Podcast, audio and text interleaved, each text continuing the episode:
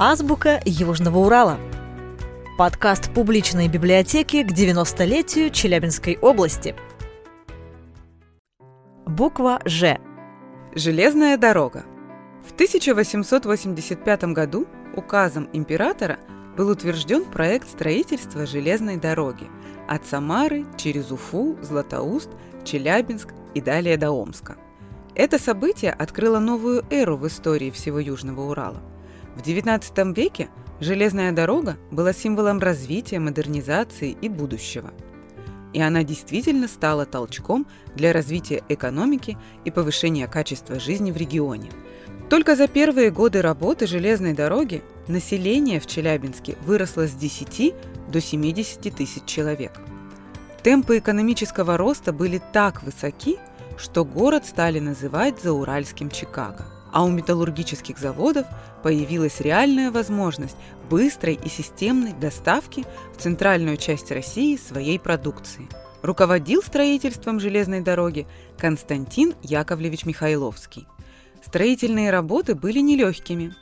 Дорога имела очень сложный рельеф, пересекала Уральские горы, горные хребты, имела множество скалистых подъемов и спусков – но Михайловский был выдающимся инженером и великолепным организатором.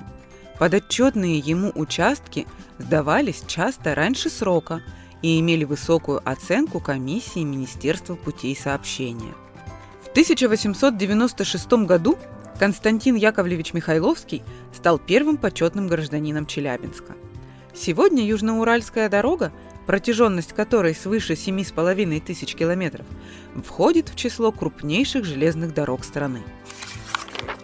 Жемерякский лог. Недалеко от впадения реки Сухарыш в Увельку растянулся Жемерякский карстовый лог. Это полоса палеозойских известняков возрастом более 300 миллионов лет. Под действием воды в известняках происходят карстовые процессы. Образуются воронки, паноры и пещеры – так и образовались в Жемерякском лагу несколько пещер. Челябинский исследователь Владимир Юрин насчитал целых 12. Самая крупная из них – Большой Жемеряк. Здесь одно из немногих мест в Челябинской области, где можно познакомиться с палеофауной Древнего моря. На стенах и сводах пещер хорошо видны брахиоподы, морские лилии, кораллы. С 1987 года Жемерякский карстовый лог имеет статус геологического и геоморфологического памятника природы регионального значения. В конце XVIII века в пещере жили три старца, почитаемые местными за святых. Священными считали воду из пещерного озера и землю с могил отшельников, захороненных прямо в пещере. Это подтвердилось находками останков в 1965 году. Затем пещеру облюбовали старообрядцы. Проводили здесь службы на Троицу, а у входа в пещеру стояла часовня. Но с приходом революции она была разрушена коммунарами.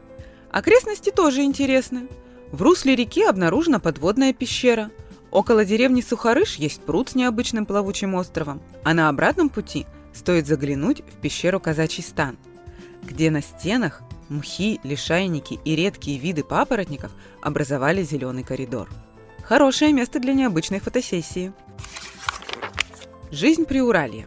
Это одно из названий первой ежедневной газеты «Голос Приуралья». Она издавалась в Челябинске до революции и была очень популярна. Причем не только у жителей Челябинского уезда, но и в соседних сибирских округах. Переименовывалась газета не один раз. Так, первый номер газеты «Голос Приуралья» вышел осенью 1906 года. Но совсем скоро выпуск был приостановлен – и газета сменила название на Приуральский край. В начале 1907 года снова начала выходить под названием «Голос Приуралья», а с января 1915 ее выход вновь был прекращен. И газета начала выходить под названием «Жизнь Приуралья», просуществовав тогда осени, когда ее прежнее название было возвращено. Последний номер газеты «Голос Приуралья» вышел 22 мая 1916 года. В газете печатали о событиях в мире и в стране. Но особенно интересна была местная хроника. В публикациях можно найти яркие городские жизнеописания, колонку последних местных новостей и целую страницу рекламы. Редактор газеты Виктор Александрович Весновский, журналист и краевед, был идейным человеком и не стеснялся указывать на ошибки местной власти. Газета неоднократно подвергалась цензуре и была вынуждена платить штрафы или выходить пустыми полосами. Сегодня, благодаря публикациям в «Голосе Приуралья», мы можем ярко и наглядно представить себе, чем жил уездный Челябинск в начале 20 века.